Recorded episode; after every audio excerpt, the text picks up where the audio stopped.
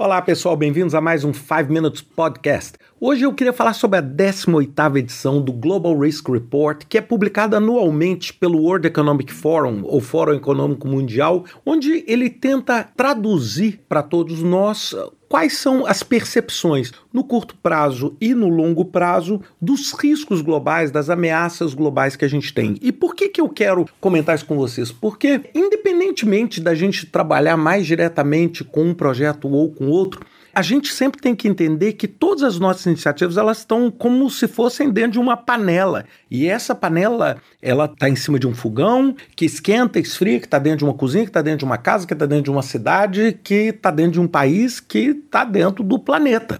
E por que, que eu estou falando isso? Porque às vezes coisas podem acontecer longe, numa perspectiva assim operacional para nós, mas que vão nos afetar maciçamente. Eu já falei sobre isso quando eu falei do problema da cadeia de suprimento, quando eu falei sobre o acidente no canal de Suez. Então eu queria comentar com vocês e compartilhar com vocês a minha opinião é, quando eu tive a oportunidade de dar uma olhada no relatório, algumas coisas me chamaram a atenção, principalmente quanto ao ranking e quanto aos tópicos. Né? Por exemplo, quando a gente pensa nos 10 principais riscos, e eu queria compartilhar eles com vocês agora no curto prazo, é, nós temos três deles envolvendo o comportamento da sociedade, nós temos cinco deles relacionados a meio ambiente, nós temos um relacionado à geopolítica e um relacionado à tecnologia. Por que, que me chamou a atenção? Porque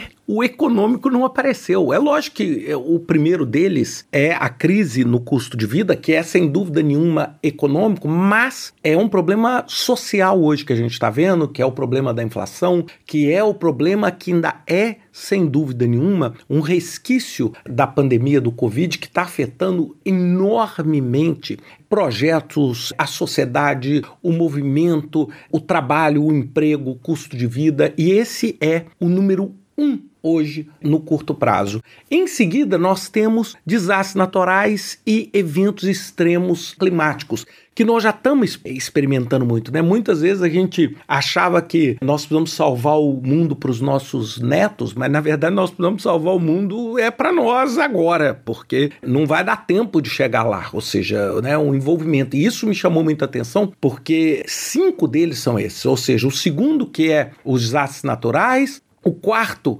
que é o nosso fracasso em minimizar as mudanças climáticas. O sexto são incidentes em grande escala que envolvam acidentes ambientais. Vamos dar um exemplo, por exemplo, como o desastre de Fukushima, como o desastre de Chernobyl. Ou seja, quando você tem um incidente que gera um drama e um dano de grande escala. O sete é o fracasso na adaptação para as mudanças climáticas. E o nono é a crise em recursos naturais que nós também já estamos vendo, né? Nós estamos vendo o efeito, por exemplo, dos grãos na Ucrânia, etc.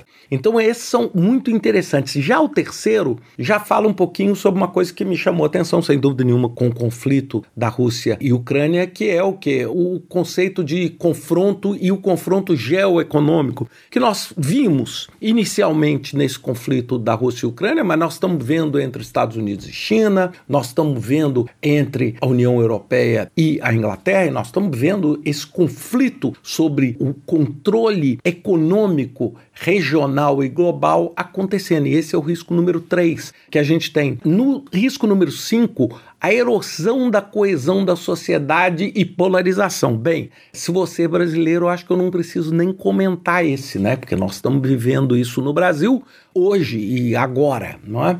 O risco número 8 é crime cibernético e insegurança cibernética, que, com o aumento da tecnologia, aumentou de uma forma muito grande. Ou seja, hoje, talvez uma das maiores preocupações de toda e qualquer organização e uma das maiores fontes hoje de implementação de projetos são os crimes cibernéticos, né? sem dúvida nenhuma. ainda mais agora, quando nós temos esse movimento de trabalhar de casa, etc., onde várias organizações tiveram que, vamos dizer, abrir um pouco mais os seus sistemas, gerando essa insegurança. E eu queria agora falar um pouquinho sobre o longo prazo. Eu falei no curto prazo, mas no longo prazo é surpreendente, porque aí, gente, o clima toma conta de tudo. Das 10 principais, seis são envolvendo o clima e as quatro primeiras também envolvendo clima, né? Ou seja, o fracasso em mitigar a mudança climática, o fracasso em adaptar, desastres naturais, perda na biodiversidade. Esses são os quatro primeiros. Depois nós temos a migração involuntária de pessoas, que é o quê? Que pode ser consequência do clima, sem dúvida nenhuma, quando você tiver, por exemplo, áreas alagadas, etc., como também conflitos, como também pobreza, miséria, ou seja, você ter essa migração involuntária de pessoas decorrente dessas crises. Já o seis, a crise nos recursos naturais, que também estava na lista atual como nono. Depois, a erosão na sociedade. Isso me deixou até um pouco triste, apesar de hoje, tá? Porque esse ranking é por severidade. Ele está hoje em 5 e passar para 7. Isso significa que essa polarização que a gente está vendo na sociedade, segundo o Global Risk Report, não é algo que está desaparecendo, ou seja, é algo que vai estar tá permeando nesse longo termo, nesse longo prazo, que é um prazo de 10 anos. Né? É, o oito, que também é o oito no curto prazo, que são os crimes cibernéticos. O nono é essa confrontação, ou seja, ela caindo da posição 3 para a nona.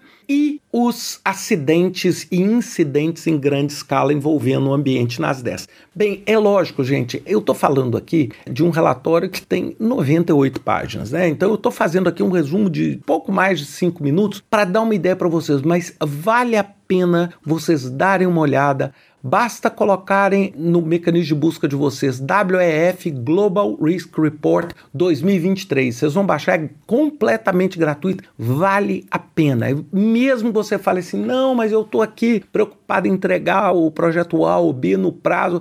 Olha, muito dos impactos que a gente sofre no dia a dia do nosso projeto, na ausência do funcionário que estava previsto terminar um trabalho, no atraso na entrega de um fornecedor, nós vamos olhar são efeitos e impactos de um processo que é muito mais amplo que o nosso projeto, muito mais amplo que a nossa organização. E a gente tem que estar atento e preparado para isso.